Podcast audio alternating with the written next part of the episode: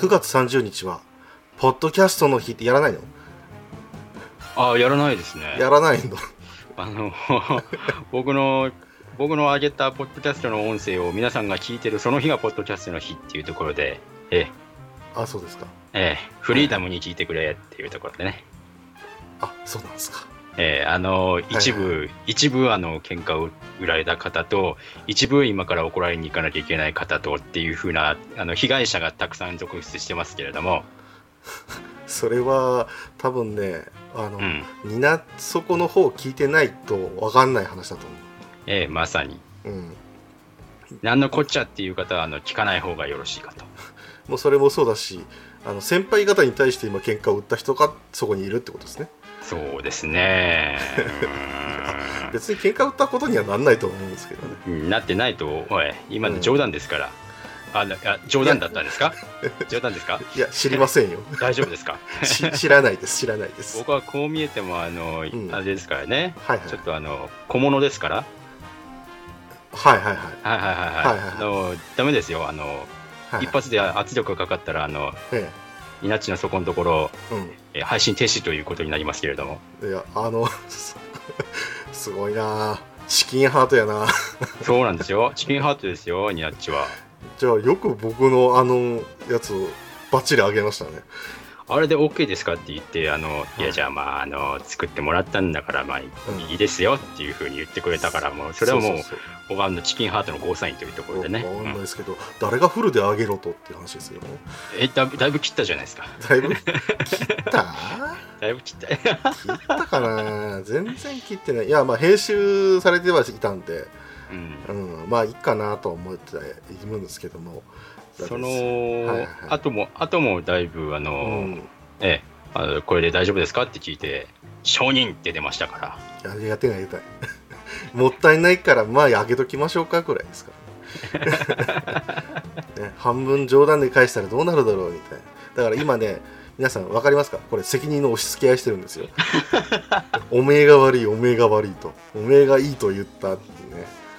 もうね責任の押し付け合いはねもういいですわもうね、大泉さんと藤村さんですから、もいやいやいや今週はね責任の押し付け合いっていうなんかそういうところがねう。そうそう。まざまざとあったもう1週間だったんで。本当にねもう正解なり、えー僕らの好きなあれとかの話だったりね、うん。いろいろあったんでもうくたくたですよ今週は、うん今週も相当忙しい話題でしたね。まあ、。それもそうだし、うん。もうねまあ依頼のとではあのなんかオープニングでは天気に触れないともうおかしなことになりますんで今週天気どうでしたか？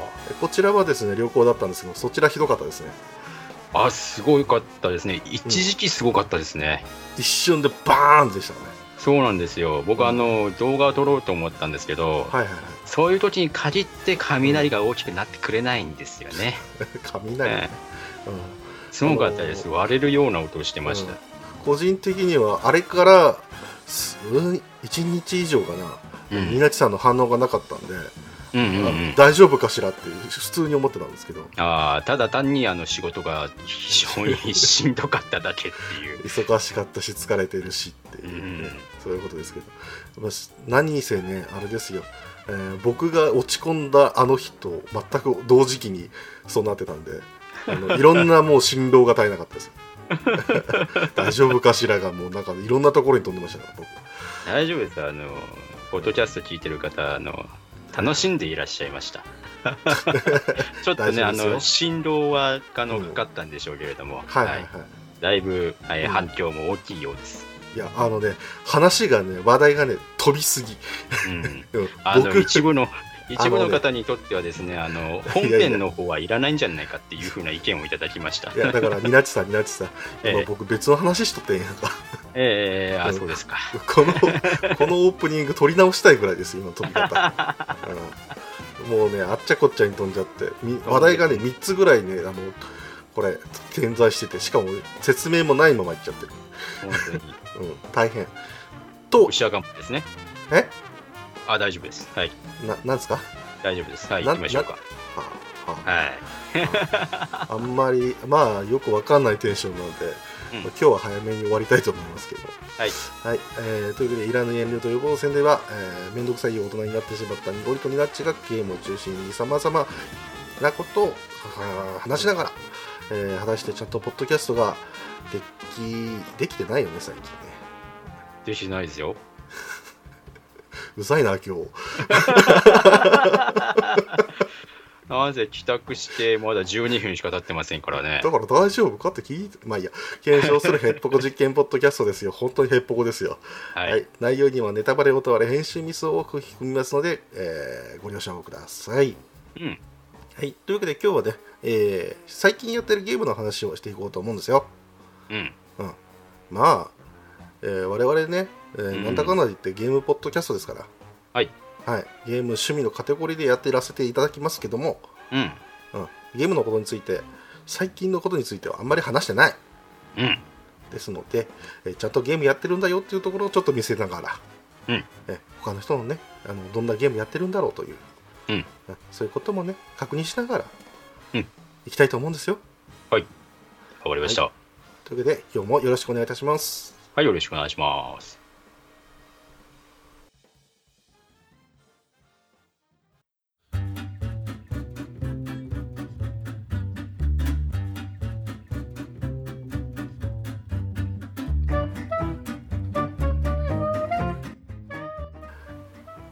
9月、もういいか。え？前枠を取ろうとしてましたね、今ね。前枠をね、いや、もうね、実はもう一回取ろうと思ったんだけども、うん。今日、あの、僕がですね、あのんいつもはね、1時ぐらいまで夜中の喋ってるんですけども、あのはい今日は2時間以上早く、あのうん職場に来いと言われたので。えーふざけろと。うん。いう気持ちでいっぱいなんですけども、まあ、それまでに間に合わせないといけないという、うん。えー非常にねニナッチさんには申し訳ないなと思いながらもニナッチさんがこんなテンションなんでまあいいかと思ってるにおりなんですけども。はい。そんなわけで今日はねあのゲーム最近のゲーム事情ということでまうん。あそんな大層なもんではないですよ、そうですね。我々があの最近どういうゲームをやっていて、うんまあまああどんな感じになってるかっていうことを、まあ、ちょっとフリートーク気味に喋ってみようという、こんな感じでございますよ、はいはい。うん、なので獣フレンズの、えー普段の話はしませんおはいはい。はい、今日やってもしょうがないでしょ。うん。うん。うん。うんうん、多分な、ニナチさんはと特に興味もないから分かってないと思うんだけど。いやまあ、そっちの話題の方はねうん、興味ありますけどね。あ、そうなんですか。うん。あ、分かりました。まあ、それはね、まあ、おいおいという形で。おお。はい。そんなわけで、最近ニナチさんはどうですか？ゲーム。うんと、コンシューマーだとですね、はいはい。僕は、えー先月にはなりましたけども、うん、ニーヤオートマタの方の、えートロフィーの方をコンプリートしました。おお、すごい。うーん、やりますね。やり込みましたね、だいぶね。えー、もう何週ぐらいの話ですか？いや、もう、あの、あ、うんこれはもう、うん、ゲーム的なネタバレになっちゃうかもしれないですけど、いやいや、もう、ニーヤシリーズは何週もするっていうのが、まあ、ほらね、うん、もうほぼほぼ常識かなと思ってるんで。そうですね。うんまあ、うーんと、周回数に合算するんだったらう、ん。7週分ぐらいなのかな。うんうんただ、あの、今回はチャプターで飛んでいけますので、うん。うんうんうん。はい、あのどこどどこのこうチャプターでっていうふうに、えーここうね、途中からやることができますから、はいはいはい、はいそこら辺はあの一からやり直さなくてもっていうところはありますね。オープンワールド形式でそれってうん結構楽ですよね。結構楽ですうね。ん、はい。あっちゃ行ったりこっちゃ行ったり、うんもう順序よくやらなきゃいけないあのお使い的な感じもあれば、うん。うん、桃の討伐みたいなね、うんうんそういうミッションもあってとかちなみにあの何時間プレイしました？合計で、えーっと、何時間でしょうね。100時間はいったんじゃないですか？でもそれぐらいでいけるもんなんですね結構いけますね。サクサクと。うんうんうんはい。まあ、ゲーム自体が面白くてで、うんさらにね、あのやりやすい、まあ、進めやすいっていうのもあったりするのが影響なんですかね。そうですね。一周は多分、根を詰めてやっていけば、うん。うん。3時間から早くて2時間ぐらいで終わってしまいますから。はい。あそうなんですね。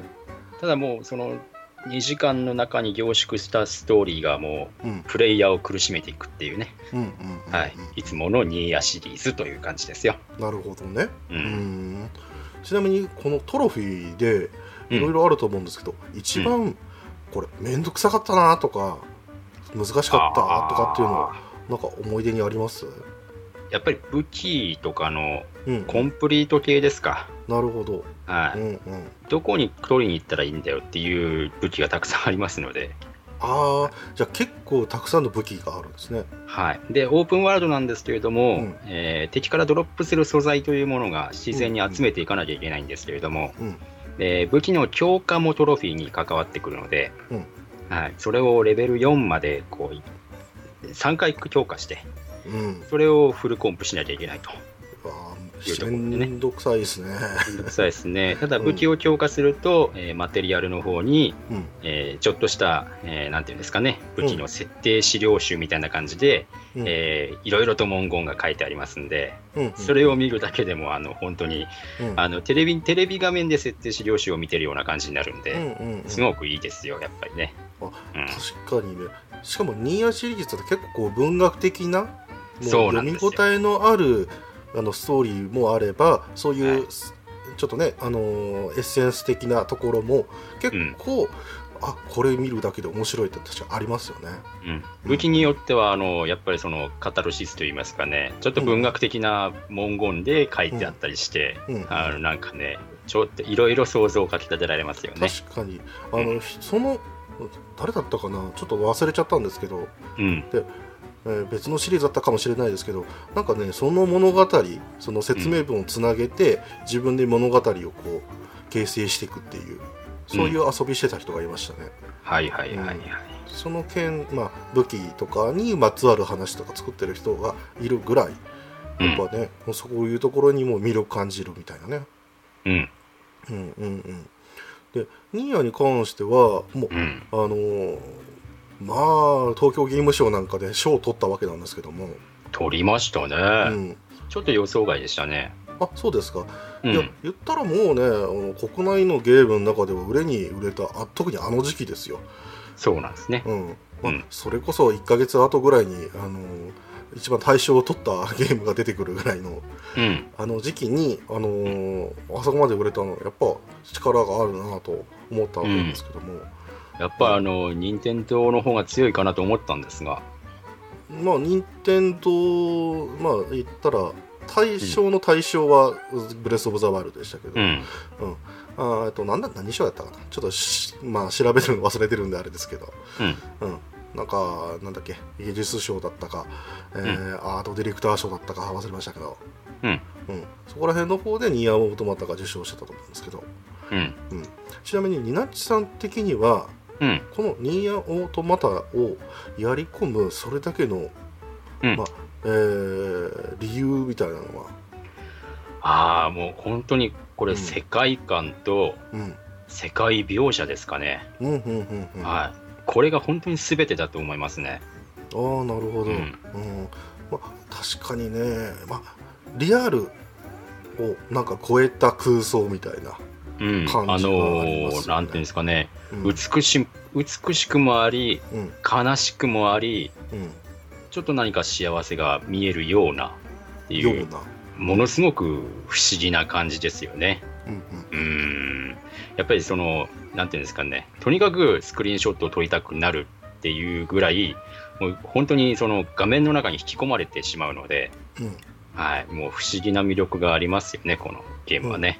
ううん。うんうんうんちなみにこれが大賞、まあ、賞をね受賞した、まあうん。最たる理由みたいなものものはニナチさん的にはどんな感じですかね、あーどうでしょうね。うん。まあ、さっき言った世界観であるとか、うん。まあ、雰囲気みたいなもんね。もううん。独特の雰囲気っていうのもあるでしょうし、うん。うん。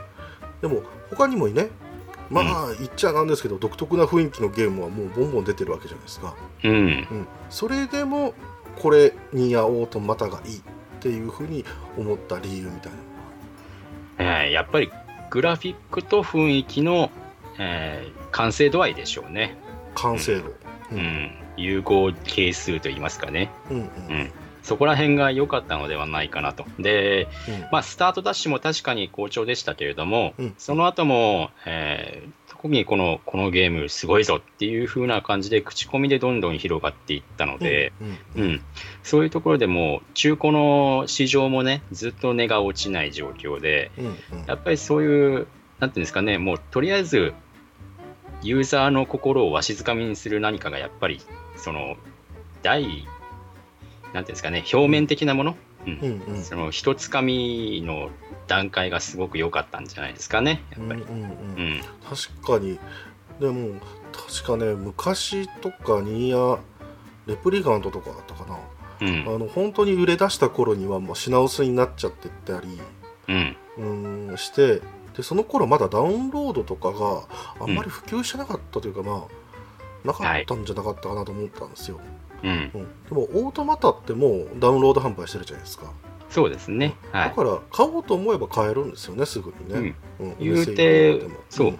言うて僕もダウンロード版のニーアオートマタなので、そうなんですね。はい、んんもうちょっとこれはあのディスクを買うと、うん。そのロードの煩わしさっていうのが絶対があると思ったので、うんうん。このゲームは絶対ダウンロード版買うっていう風に買ったんですけど、なるほどなるほど、ううんん。まあだからまずそのす興味を持たせるっていうところはやっぱり SNS とかうん、あーまあ配信とか、うああいっん、たものを通じてもう広まりやすくなった時代だしうん、でそれでこう買おうと思っても物がないっていう時代じゃなくなったんで、うん。あやってみようあ面白いっていう感じにすぐになれると。そうですね、今のやっぱり要素聞いて、やっぱりそうう強かったのは SNS の強さですか。うんうん。うんあの SNS でいろんなえー方が、うんまあ、一発目、やっぱりこう、うん 2B っていう可愛い女性キャラクターが、あそうですね。えうんうんまあ可愛いというか美しい女性キャラクターを操作できるんで、はいはいはい。それがまたね、あの動かしていてね、非常にあの、ググフフみたいな感じなんですよね。まあ、うん確かにね、みんなお尻に魅了されてましたからね。そうですね。は尻と足と太ももっていうねい。。もうもう下半身ですからね。そう。まあそちゃんと上半身も綺麗に作ってあるんですけども。まあ、そうそうなんですけど、うんただまあ、あのシェアスクリーンでうん。スクリーンショットを撮ったりとか、ムービーをこうツイッターで上げてたりとか、うん。そういうところで、やっぱりね、おなんだこれはっていうふうに興味を持っていただいた方がたくさんいると思いますね。うん。ん。ううん。そしてで、まあ、お尻にこう引き付けられた、うん。オタクたちが、うん。あのストーリーをなった時に絶望するわけですねそうです、そうです。ええこの構図ができてる、まあ、最近のオタクなんか絶望体制がすなんかつきすぎちゃって変なことになってますから、まあいいんじゃないですかね。いいんじゃないですかね。まあ、うんとにかく、えーまあ、ゲシュタルト、レプリカントの時もそうでしたけれども、はいはいはい。救われない物語なので、まあそこら辺はね結局なんかもうお家柄ですよね。うん、そこら辺のお家芸といいますかね、うんそこら辺がもうしっかりしてるっていうんですか。うんうん、だから本当にストーリーでもこう裏切らないと。うん、うんうんうんうんで、また、落としっぱなしじゃなくて、ユーザーの心を持ち上げてくれるんで、うんうんうん、そこでもう本当にもう涙腺爆発でございますよね。そうですね。うん、さらにニーヤシリーズといったらやっぱり音楽性っていうのもやっぱポイントじゃないですか。そうです、そうでうす。ん、ちなみにニナッチさんはなんか音楽なんか買われたりとかしました？僕はあの、うん。i iTunes の方で、はいはい。えーサウンドトラック買買いましたから。あ、なるほど。iTunes さんの方で。そうなんです。あ iTunes さんですね。iTunes さんでしたっけ？はいやっぱりね。iTunes さん便利ですよね。あのあの先週ちょっとあのミスターアップルにねちょっとあの牙を向いたんでねあのあの今ちょっと持ち上げとくああああなるほどなるほど。いや妖怪だったんじゃないですか。ミスターアップルか？えそうそうそうー。まあじゃあなんとかして対峙する方法をするか、まあ、うまいこと付き合う方法を考えますけども。そうそうそうそうそう。であのサントラを iTunes で買ってそれをこうよく聞くと。そうですね。やっぱりあの僕意外とコミックスも CD も、うん。あの媒体はそんなに買いたくないんです、ああなるほど。うん。場所を取って邪魔になってしまうっていう時が絶対来るので。うん。あのそういう時にうん。不意にねあのいや邪魔になっちゃうから捨てちゃおうかっていうところで捨てて後で後悔するっていう時がよくあるので。なるほど。なので、デジタルデータでということですね。そうですね。うんうん、うん。ん。確かにね。まあサービスが続く限りはダウンロードできたりしますから、うん。うん、いいんですけども。まあ個人的にはこのねまあいつもの流れではあるんですけども、うん。流行ったそのゲーム音楽もうすごくいい音楽になったら今度は演奏会うん。で、まあ、そういったイベントやるじゃないですかうん。これに関してニーアオートマタに関しては、うんまあ、その作品性の人気もさることながらですけどもうん。演奏ができるレベルというか、はい。あんまりこう EDM でこう演奏不可だよみたいな、うん。難しすぎるよみたいなことではなくって、うん。でそこら辺をこううまくつなぎ合わせているそうですね。っていうことで、こう演奏会やってもおう、うん。あの曲だとバッチリ合うっていうことで、うん。だいぶ人気を博したらしいですね。そうですね。公式の演奏会もあって、その、うん。はい、なんだったかな、ブルーレイだったかな、うん。それも出てますんで、うんはい。もうすごい、すごいですね、本当にね。ねすごい時代になりましたよね。うん。うん、だからゲームの音楽性アート性、えーさらにストーリー性もだから何ですか、えーん下手したらもう文化庁からしなんかももらってもいいんじゃねえかっていうぐらいのね、ああ、うんはいはいはいはい。複合芸術作品的な感じがしますよね。うん。うん、ただまあメインのこう、えーまあ、売りがお尻ということになってますけどね、えーまあ、僕はそのイメージしかないっていうあれのもあれですけどただ、えー、とファンの二次創作とかってもうん。結構あれですよね。良かったですよね。なんかそうですね。ニーア・オートマタのその二次創作とかあのちょこちょこ見ですけど、うん。正直、うん。もう、これ以外のものはありえないっていう、こう、うん。そういうところなんじゃないですかね。ああなるほど横横にふ、横に触れて想像するものはもう、もうそれは、そんな、そんなものは必要ないと。もうこれだけで十分だっていう風な満足感がすごくあるんでしょうね、やっぱりね。うんうんううんん。もう本当に満足しますから、ガチで。なるほどはい まあねまあそれもあればうん。自分なりにこう次がずっと無口になってるところ何考えてるだろうみたいな妄想をこう保管してさらに。こう好きな感じをこうねイラストなり、こう小説なりに起こしていくみたいなあの流れがあって僕はあのすごいいい世界だなと思ったんですよ、うん。うんうん、だから人気の秘訣とかで、うんゲームをやる、まあ、ゲームの話をするって言ってるのにこんな話するのもなんですけど、うん。うん、やっぱりねこの熱量があのニアオートマタに今年あったなっていう気がしますね。やっぱりオープンワールドなので、うん歩いてるとうんキャラクターが勝手に喋るんですよ。うんうんちょこちょこっと。うんで、クエストとかになってくると特殊な会話をしたりして、うんで、ちょっとて、ちょっとした、えーなんていうんですか、ネタ的な会話というんですかね。うんうんうん彼らはこう、あの、彼らってアンドロイド、機械生命体なんですけれども、はいはいうん、その人間ではないんですよね。で、うん人間の知識というふうなところは持っているんだけれども、その感情というものがあまり理解できなくて、うん。その子供の作り方がどうこうっていうふうな話をしたりしてね、そこら辺がこう、もうとてもなんか事務的なこう疑問として会話してるんだけれども、うん。プレイヤーとしては、ものすごくその会話がニヤニヤが止まらないわけですね。そういうところをなんかイラストとかですね同人誌とかであのうまくこう想像を膨らましてやってる人とかもいますから、うんうんうん。え そういったところから膨らむっていうのは確かにありますよね。ね。うん。だからあんまりこうキャラを突きこうギュッとねあの、うん。個性をびっしりうん書いたものを「はい」って渡されてるんじゃなくて、うん。本当余地を残されてる感じはしますよね。うん。うん。まあ、それが逆にストーリーが頭に入ってくる要因でもあるし、はい。後々こう妄想をかきたてられる要因でもあると、うん、うん、やっぱりこれはねいいよね、本当にね。いいですね。もう本当に、えヘッドホンをしてやるゲームだと思いますよ。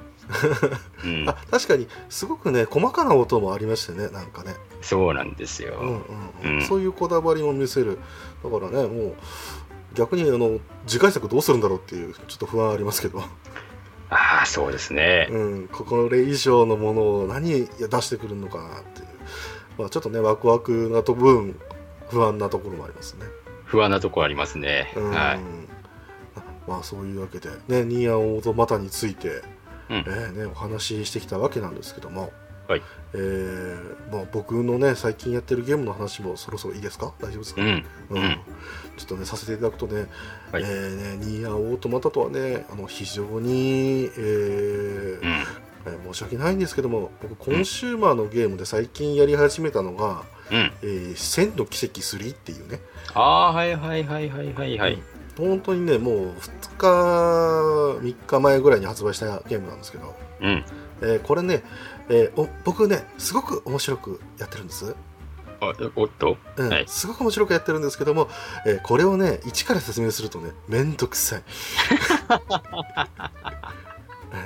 あの日本ファルコムが出している RPG ですって言えばああなるほどねとうん。それはめんどくさいわと分かってくれる人ならばいいですけどうん。めんどくさいんですよ、ええっとねなんせねはい。今回あの3ってタイトルついてるじゃないですかうん。ということは1と2があるんですよで、ええはいはい。1と2で主人公一貫してるんですよはい。で3も一緒なんですよ一緒なんですね。はいうん。なんですけど奇跡シリーズっていうのが別であるんですよはいはいはい。あの、えあまあご存知ですか？あんまよくわかんないですけど。ああんまりよくわからない、うんあの空の奇跡とか、はいはいはいはいうんはい。うんあとは青の奇跡とかゼロの奇跡とかうんい。ろいろあるんですけどもなるほどなるほど。今回に至ってはですね千の奇跡3と名の付いてはいるんですけども、えーうん。大体奇跡シリーズのですね、えーうあんなやつらこんなやつらが大集合という、ああ、なるほどなるほど。はい、でこれに千の奇跡だけじゃないっていうところなんですね。うん。はい、でむしろそれのゲームかなと思っていても、えうん。2であのわらわら出始めてきたんであこれ厄介だなと思ったらもっと厄介になって帰ってきたという。ああ、はいはい。さらに新キャラ盛りだくさんうーん、はい旧キャラ。新キャラ乱れ打ちどのキャラがどういういいきさつでとかっていうのを説明するのがクソめんどくさい、ああ、ちょっとアベンジャーズみたいな形になってきましたか？えっとねもっと複雑。ああ、めんどくさいですね。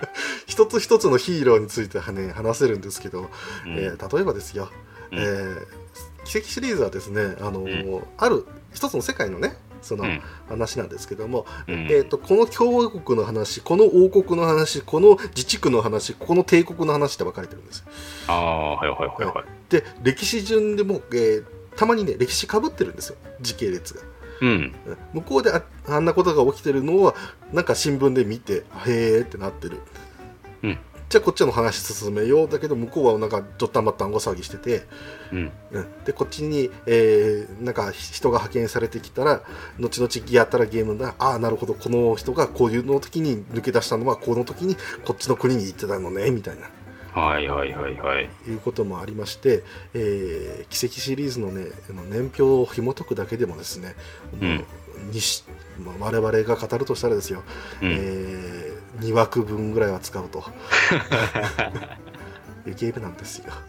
大変ですね。なので僕もねこの「千の奇跡3」を話そうと、えー思ってですねうんワクワクして買ってきたわけなんですけども、うん。えーややればやるほどですね、えーうんこれポッドキャストで喋るのしんどいってなって、ああ、えーだ 出すの きついってなってああ、ガチで話そうとすると、はいあれですね、オーガシリーズみたいな感じになっちゃうのね。いやーあまあ確かにねオーガーはえっとほら何部作かね、うん。うんでこう連なってますよとうんい。うところで、えー一つ一つが濃厚だったじゃないですか。うん。あの今あの日本ファルコムのその、えー奇跡シリーズに関しましては、うえん。ー文章量が多いんですね。はい。はい。ともかく文章量が多い。しストーリーも長い。しと,、うんともなればストーリー、えー、とプレイ時間も長い。と。はい。えーで、うん。えー結果どうい。うことが起きるかとい。うと、はい。えーこの、えーゲームの中に、小説が何冊もありますうわ。うわ。でそれがコンプリート要素になってますうわ。なのでその物語をちゃんと読むにはちゃんと隅々まで探索してねっていう形になってるんで、これもうファルコンの RPG では結構お約束になっちゃってるんでうん。でそれを、えー引き継いで、えー見れますよとかなってくると、えー大変な容量になっていくと、うん。たまらない人にはたまらないんでしょうけどね。そうなんです。うん。そして僕がもう慣れちゃってるんであれなんですけども、うん。えー奇跡シリーズそんなにグラフィック良くないです。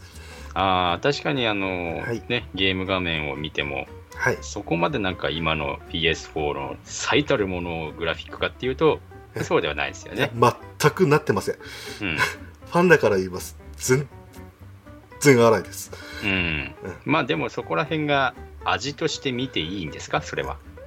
そうなっちゃいますよねえー、やっぱりそうなっちゃいますそうなねっ。ちゃいますよね。ただあのやっぱりですね、えー、と最近のゲームだったらねモーショングラフィックって言ってまあその動きをねトレースしてでそれをちゃんとね調整した上ででつなげていくっていう感じじゃないですか。はい。ここやってないんじゃないかな。すげえ動きがぎこちなかったり、頑張りますね。えーでまあ前作までなんですけども異様に労働時間が長かったりね。おー、えーだからグラフィックもそんなのないのになんでこんな重いねんと。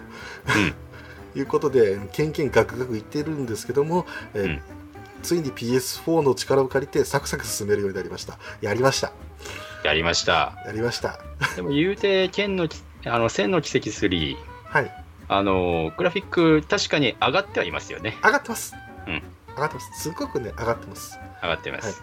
えっとあとはですね、えースカートのふわり具合がかなり良くなりました。あ、なるほど、なるほど。はい。あ、そういうことなんですね。あ多分の、うんうん、スクリーンショットとか見てるとですね、はい。なんか後ろ姿のスカートをよく映してるのが多かったりするんですけど、そうなんです。あの大体ねあのものすっごい短いスカートなんで。でこれがね宮地さん、うん。絶対見えないんですよ、おお、えーすごいじゃないですびっか。くりなので、えーこの奇跡シリーズのファンの一部はですね、えー頑張って中身を見ようと、えー、道や努力を重ねております。しょうがないですね。しょうがないです。先にストーリーバーってやってからん。どこで見れるかっていうバグポイント探しますからね。しょうもないといいんですけどもただなんて言いますか、えーそれが面白かったりするんですけど。完全にプロデバッカーじゃないですか。そうですよ。だから向こうはもう見せまいとしてるのにこっちはうん。いいから見せろっつって言って、まあこれあの奇跡シリーズの中でもすごくあのニッチな遊び方なんであれですけどね。開発とユーザーの真剣勝負なんですね。うん、そうですね。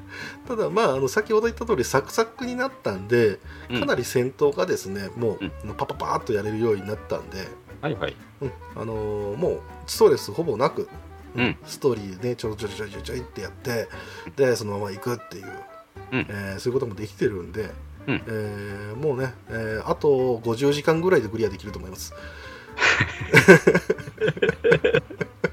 クリアまで長いな長いよ長いっしか。も、えー、と奇跡シリーズはですね大体うん3周しなきゃいけないんであで今回でですね、うん前回からかな、えーとね、個別エンディングが、えーつくようになりましたのでーあー、めんどくさいですね。でプレイヤブルキャラクターがおそらく20人近くいるんですよ。ウフェリ。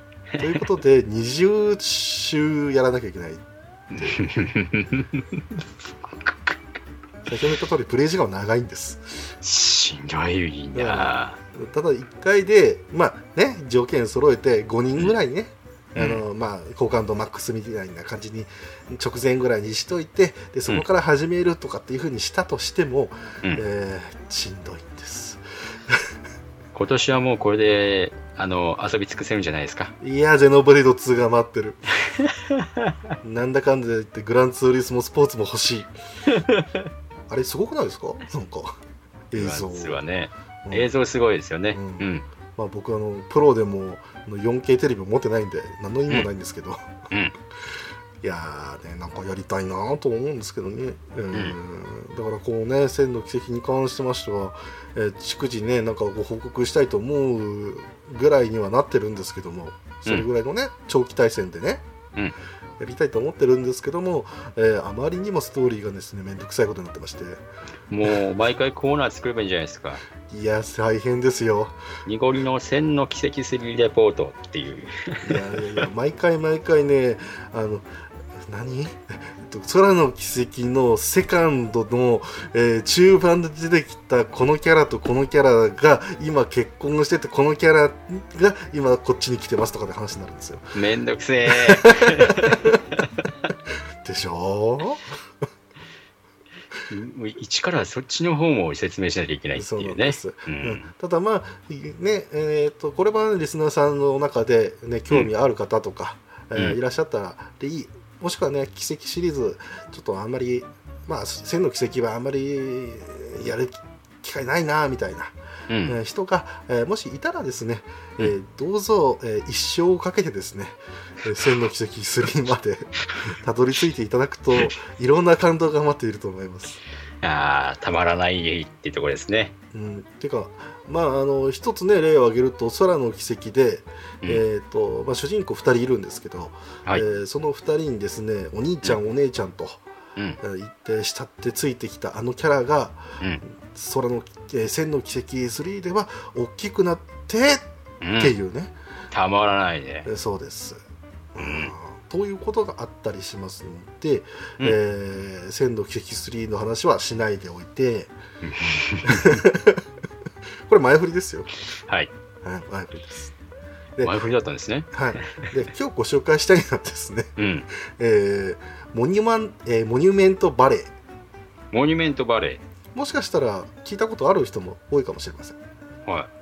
これあのスマホのアプリですああ、はいはいはいはいはいはい。2014年にですね、えーなんか大賞を受賞しましてうん。で非常に人気を博した何と言いますか 3D パズルゲームと言った方がいいのか、う。うんんなんですけどもうん。これをですねまたね濁りねあの勢いだけで喋ってますけども、うん。えー説明するのがねめんどくさいゲームなんですねああ、持ってきましたね。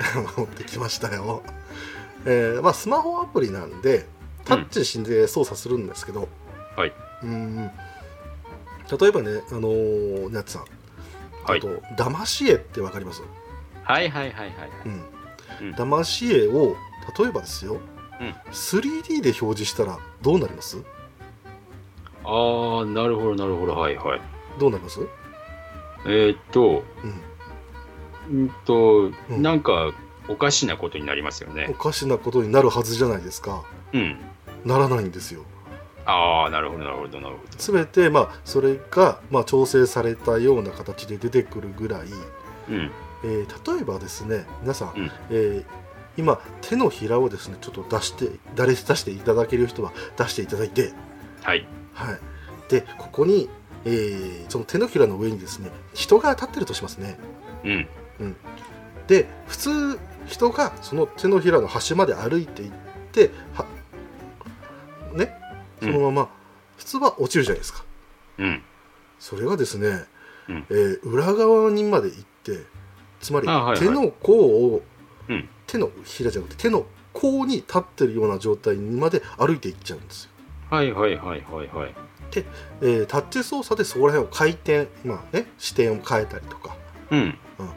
あーそういうことをしてですね、えーいわゆる迷路謎解きを、えーしワンステージワンステージしていくというそういうゲームなんです。はい、で、えーさらにですねこのゲームの面白いところは、うんえーほとんど、まあうんえー一応ねストーリーはあるんですけど、うんえー主人公が喋らないタイプなんではいはい。で文字がすものすごく少ないんでうん。感じるゲーム雰囲気ゲーですうん。ですのでこれをですね、えーだんだんクリアしていくと、うん。あれ？このキャラクターってもしかしてみたいなところがあるんですよ、おお。でモニュメントバレーの主人公がね、あのーまあちょっと黒いや顔みたいなところで、えーうん。三角の白い帽子。で三角の、えー細い体。うん。三角？まあまあ細い体。をうん。している、まあまあ少女というか少年というかそれぐらいのサイズうん。なんですけどもそれをですねだんだんこうねゲームクリアしていくうちにですね、うんなんかねえー、なんか帽子の帽子を取ってその中からなんかボーンって出てくるんですねうん。でゲームクリアで出てくるんですよへえ。なんやねんとなんやねんと。で次に、えー次の場面にでそれやっていくんですよ、うん。それだけだったら普通楽しくないと思うんですけどうん。謎の感動が待ってきます。おお。あのー場所、まあ、行く先々でたまにねあのお邪魔キャラみたいなカラスみたいなのが出てくるんですよね、うん。うん。であこいつ邪魔だなとか近づいたらねあーあーとかってうるさいですよ、うん。うん、でもこれをなんなんでこいつらがここにいるんだろうみたいな感じでの疑問をうん。残しつつざーっといくと最後終的にああっていう、なるほどっていうぐらいの感動が待ってますおお。モニュメントバレーこれね実はですね、うんえー2があります今、うん広告、広告というか特集組まれてますよね。はいあアップの方はね。まあうーんかな？うん、うん。もありますけども、えー2の方がですね実は2017年の2月に発売されたばっかなんですよ、はいはい。なので一応今年のゲーム、うん。うん。でこの2っていうのがなんと今度はですね、うん。主人公は2人。うん。で、えーまあ何と言いましょうか、えーオレンジ色の頭をしたやつと、うえん。ー赤い本の少女うん。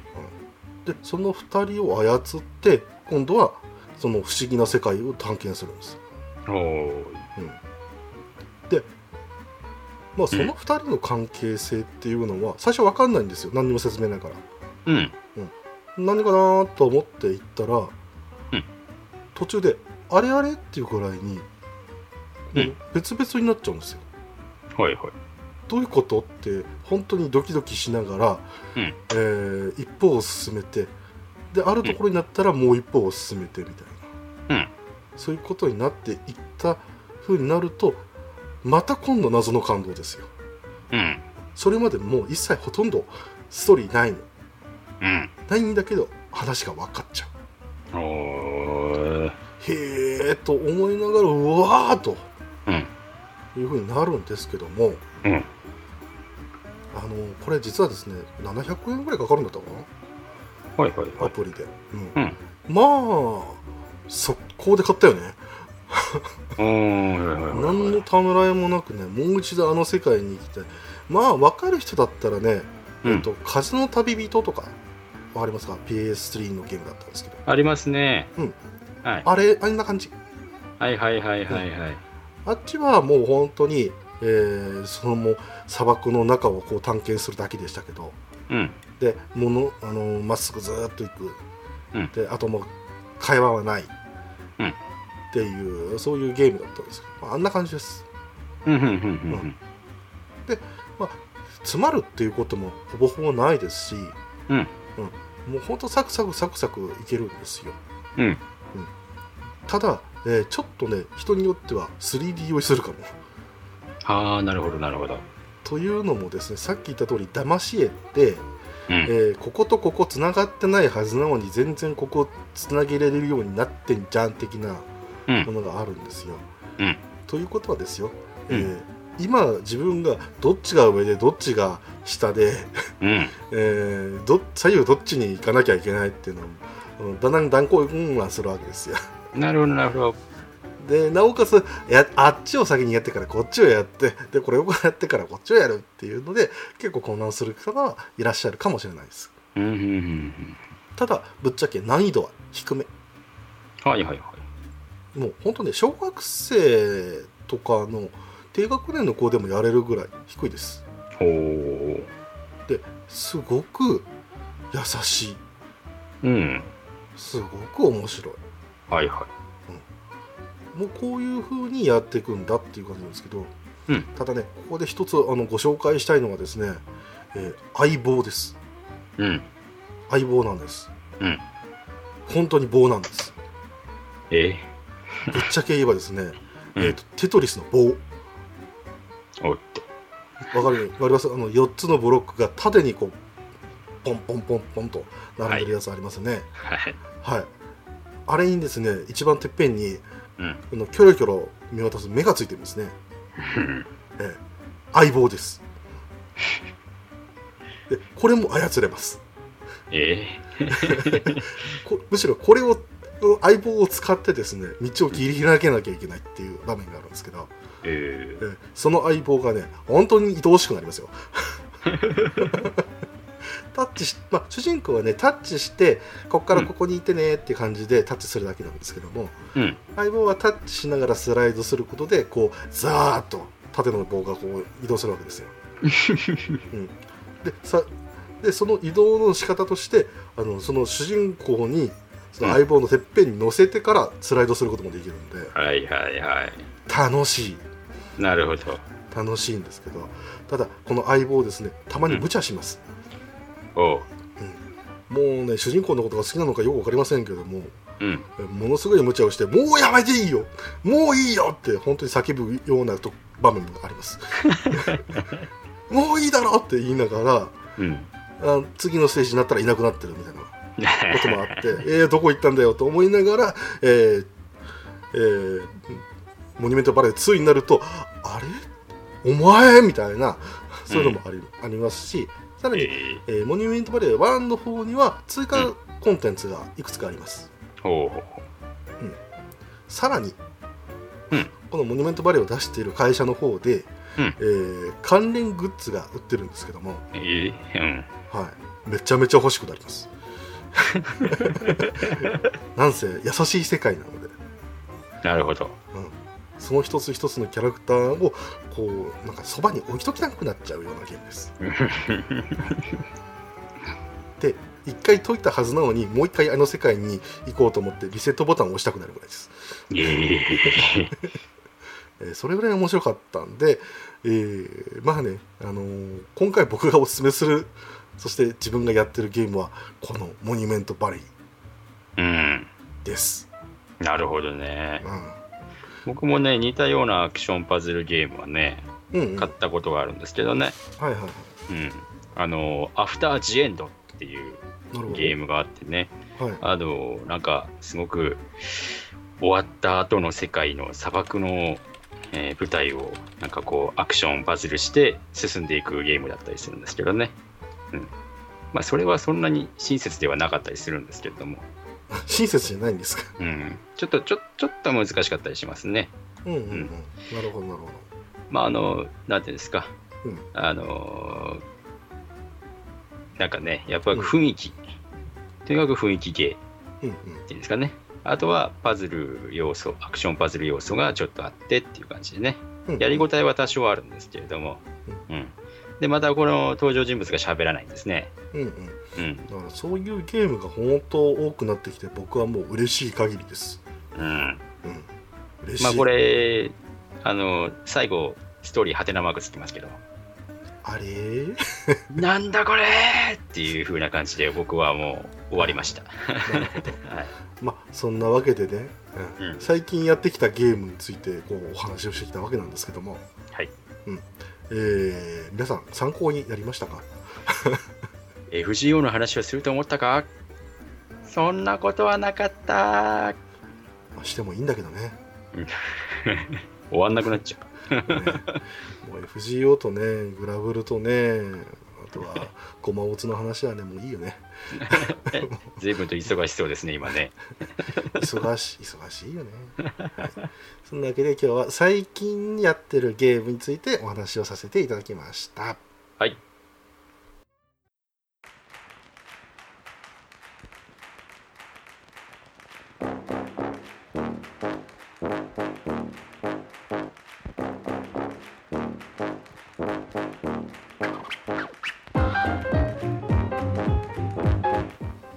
そんなわけでうん。今日もねお便りいただいていますのでご紹介をさせていただきたいと思いますはい。みなつさんお願いしますはい。では、1つ目、メロロさんからいただいております。ありがとうございますテイルズ・オブ・エターニア回拝聴十数年前のプレイでだいぶ忘れてたけど、聞きながら、ああ、そうそうといろいろ思い出すなど、ワンダーシェフってワードが後半出てきて、登場音がやたら大きかったようなというふうにいただいております。ありがとうございます。はいありがとうございますうん。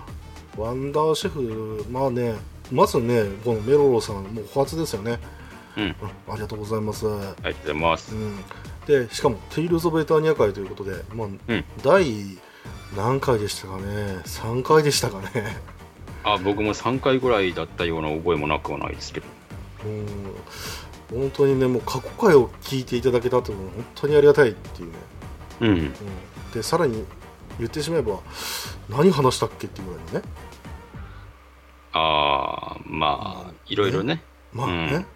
ストーリーはあんまり話してなかったでしょうけどね。そうですね。仕様についてちょっと話したと思うんですけども。うん。いやね、あのこれについて、ね、もう過去回聞きましたっていうのがね本当に嬉しかったんで、うん。うん、もうねもうもうもうもうやめてもいいかなぐらいのねえ？もうこのままもういやもう死んでもいいぐらいの何かに、まあ、なってませんけど、うん、の悔いなし。もう大往生しましょう。はい。でね、ワンダーシェフっていうね、ワード、まあ、うんご紹介したんですけど、まあ、テイルズシリーズで、ほぼほぼ、うんまあ、解禁なのかな。うんうん最近なんて出てこないのか。うんうんなんですけども、このね、テイルズ・オブ・エターニアですではですね、うん。えーなぜか知らないけど、SE の音がやたら大きいっていう、これね、そうでしたね。うん。あありました、本当に。うん。うん。でサウンドとかねあのその頃はコンフィグで設定ができてなかったと思うんで。で、きなかった気がするんですよね。うん、でやなぜこれだけが大きいのかっていうと、うん。えー多分ねバグっていうか、えー設定のし忘れだと思いますし、そうですね。えーうん。もしかしたらナムコのねその、えースタッフがですねえー驚かして出てくるんだからまず音で驚かしてやれと、あ、なるほど。感じでテレレレレテテーって感じでうん。鳴らせば、えーびっくりしたの、ワンダーシェフだよみたいな。良かれと思ってってやつですね。そうですねだからワンダーシェフはね基本的にうざいんで、うん。うんそれが伝統的にあるってね、うんあとワン、うんパンパンパンダパンパンやめとこう。レジェンディアの話はやめよそう、ね、マジンパンとかね。まあいいや。と、はい。そういう話もあったんで、うん。まあねもうしょうがないなって感じがしますけどね、うん。あはい。そんなわけでメロロさんありがとうございました。りがとうございました。えー、続いて、アスラーダさんからいただいております。あはい。りがとうございまありすが。とうございます。30時間テレビ会、拝聴しました。うんヤスケン呼んだくだりからのタイガーダブル猪木は分かっていてもおろみ出し笑いしてしまいました。しかし、3時間超えなかったな残念って、同率収録のそことこと合わせたら3時間超えてるじゃないですかといただきました。ありがとうございます。ありがとうございます。えーとですね、毎回ですけども、えーうん我々がこうやってくっちゃべってる時間って大体4時間なんですよ。そうですね。はい。なので、その分の、まあ、イラヌと収録1時間半ぐらいとして、うん。うん、あと2時間半は喋ってるんですよ。そうなんですよ。はい。なので、3時間超えてるじゃないですかっていうのは、単純に、えー録画外、収録外を収録してみたらこうなるってことです。そうなんですね。ううん。まあ、あの、毎回ね、その2時間半のところでね、うん。あのミスターアップルがっていうふうに言ってるんじゃなくて、非常にあの愉快であの軽快なお話はしてますよというところで、はい、ただあの、我々あの、どうしてもやられてしまってあの追い詰められる時があるのでというところで、それがあの最たるものが出てしまう、まあいいやっていうところで、はい、まあ、あれに関してはね、えー酒入ってたんじゃないかな。なんか酔っ払ってた感じですよ、僕もあの、うん。うん、あのすごくあの笑い死にそうでしたけれども、うん。酔っ払ってんじゃねえの？っていうふうには思ってましたけど、うん、酔っ払ってんじゃないかなってね、うん。思ってるんですけどね、ニナチさんは。あの、うん。僕のことをね、まだ、ね、こうやってね、半年ぐらいこれ喋ってるけどね、うん。えーあんまりまだね、我々も知らないことがあると思うんですけど、うん。えー濁りのね、基本情報一つだけ教えしましょう。はい、僕は体質的に絶対に酒は飲めない人です。おっと雰囲気良いなやつですね。というか、まあ、あの、察せ 酔ってたなってことにししとけ。なるほど。酔っていました、あの時。だそうです。酔ってたんじゃないかな。えまあそんなわけでねまずねあのタイガーのダブル猪木なんですけど、えうん。まあなんだこの野郎バカ野郎。このね これねタイガーのダブル猪木に関してはニナッチさんもねあのクスクス笑ってましたんで、うん。うん、言うぞ言うぞみたいな感じになってましたから、うん、企画の前からねこうやってタイガーのダブル猪木っていうあのそうなんですよ。うん。まあその前回のところのうん。そのその前の回の、えー収録外の時に、うん。あの「エクザーエクザーイエッチ!」とかねやってたんで、はいははい、もうあのね我々はもうすでにやってたんですね。いい。ろいろね、うん。うん。だからねどっちかというとね水曜どうでしょう会のいいところはね我々が笑えるところっていうね。うん、うん、何の話をしようにもまず思い出し笑いが先に出るというそうですそうです。まあもう収録外で思い出し笑いしてあのモノマネやってうん。満足したので、本編は駆け足でなんとかやったっていう。っていうかいやいやあの収録かちゃんとね感情してるんですよ。うん、そうそうそう。ちゃんと僕がね僕ちゃんと感情してるんですよ、はい。うん、1分ぐらいでやらないとダメだみたいな。うん、なってるんですなってんの。うんなってるけどどうしても長くなっちゃうから意識的にやらないと、うん、ダメなのうん、まあねあんまり長くしたくないのうん。だってエンコードに時間かかるもん そんなわけでアスラダさんありがとうございましたありがとうございました。はい。えー続いて、とめきちさんからいただいております。ありあがとうございます。すカイザフォン、話題にがっつり刺さりました。プレ版は鬼方。あー、合体メカゴジラかっこいいといただきました。あありがとうございますりがとうございます。でカイザフォーの話題刺さった人いましたよ来ましたね、バッチリですね。とめきちさんなのでしょうがないですね。まあねそれだからこそっていうのもありますけどプレ版はね、確かにね鬼でもあるんですけどね。うん、なんかもう神の恵みを受け取れるの状態ですよ。どっちかっていうと。本当にね。うん。いやありがたいありがたいと、そうそうそう。うん、受け取りたい部分もありますから、うん、うん、やったら面白いもん本当に。本当にね。うんこの合体メカゴジラってあれですか、超合金メカゴジラの、はい。あれですか、そうですポスターバージョンのやつですか？多分生瀬さんん？うんのやつですね、うんうん。うん、あの平成のバーサスメカゴジラのうん。ポスターだけあのメカゴジラデザイン違うんだよねっていうところでね。そうね。うん、なので確かにね欲しいには欲しいんですよ。だって G フォースでしょ？そうです、うん。これがモゲラにつながってますからね。うんうん、いいですよ。ただ確かね 2, 2万円はいかなかったと思うんですよね確か、ああ、そんぐらいうんしました、1万7000円ぐらいだった、?1 万7280円。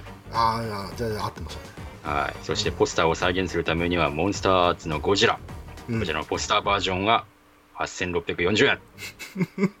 合わせて2万6000円を超えてくる。自分で背景は作れと。送料別。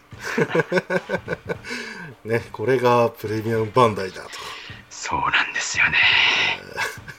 すごいですね。いやだ恐からい。やでもね成功に作られてるしまあ、うん。何よりもでかいし、はい。うん。その分のねものは感じられるとは思うんですけどね、うん。うん、ただなんて言いましょうか、うん本当にくれるんか。すぐ売り切れになるんちゃうんかみたい ね格闘ですからね、あれはね、もう本当に戦いです、戦争でな、す。うん。うん。戦争だしなんというかね。まずあの僕は違いますけどもまず奥さんとの戦争ってあるじゃないですか、僕は違いますけど、うん。皆さんやるじゃないですか、う。うんん、それはねもうプレ版よりもねメカゴジラよりもね怖いと思うんですよなるほどね。うん。ちなみに稲地さんはどうですか？僕んちはそんなでもないですよ。僕自体がそんなに、僕んちがそんなに、僕自身が買いませんから、あんまり。そっかうん。どっちかっていうと、買ってくださいっていうね。買ってくださいって、うん。ミスターニューナッチ、買ってください言ってきますから。であの OKOK とサインをして OK あなるほどやっぱクレジッだトカードのクレジットカードでね、えー購入するんですね。あうんやっぱ残念な大人になっていくんですね というわけで富吉さんありがとうございましたありがとうございました。バーサスメカゴジラ中尾さんのシーンからが最高だよね。はい、続いて、ニジパパ生活さんからいただきました。はいありがとうございますえー第25回拝聴フリートーク会面白いですわ。初期イラヌトで熱く語った獣フレンズ界隈が騒がしいですが、どうなんでしょうね。丸く収まってほしいもんです。といただきました。ありがとうございます。あんまりにも説明が長なって収集つかなくなったんで、ここらあたりはカットします。ごめんやで。また、後日改めてテーマとして取り上げますので、ご理解のほど。というわけでうん。え西パパ生活さんこんなんで返事になっちゃいましたけど、うんえ申し訳ないですけどもはいということでお便りありがとうございましたありがとうございました。えーまあ、感想であったり、えーこれ話してほしいというものはうん募集しておりますので、はい。はい、よろしくお願いします。はい。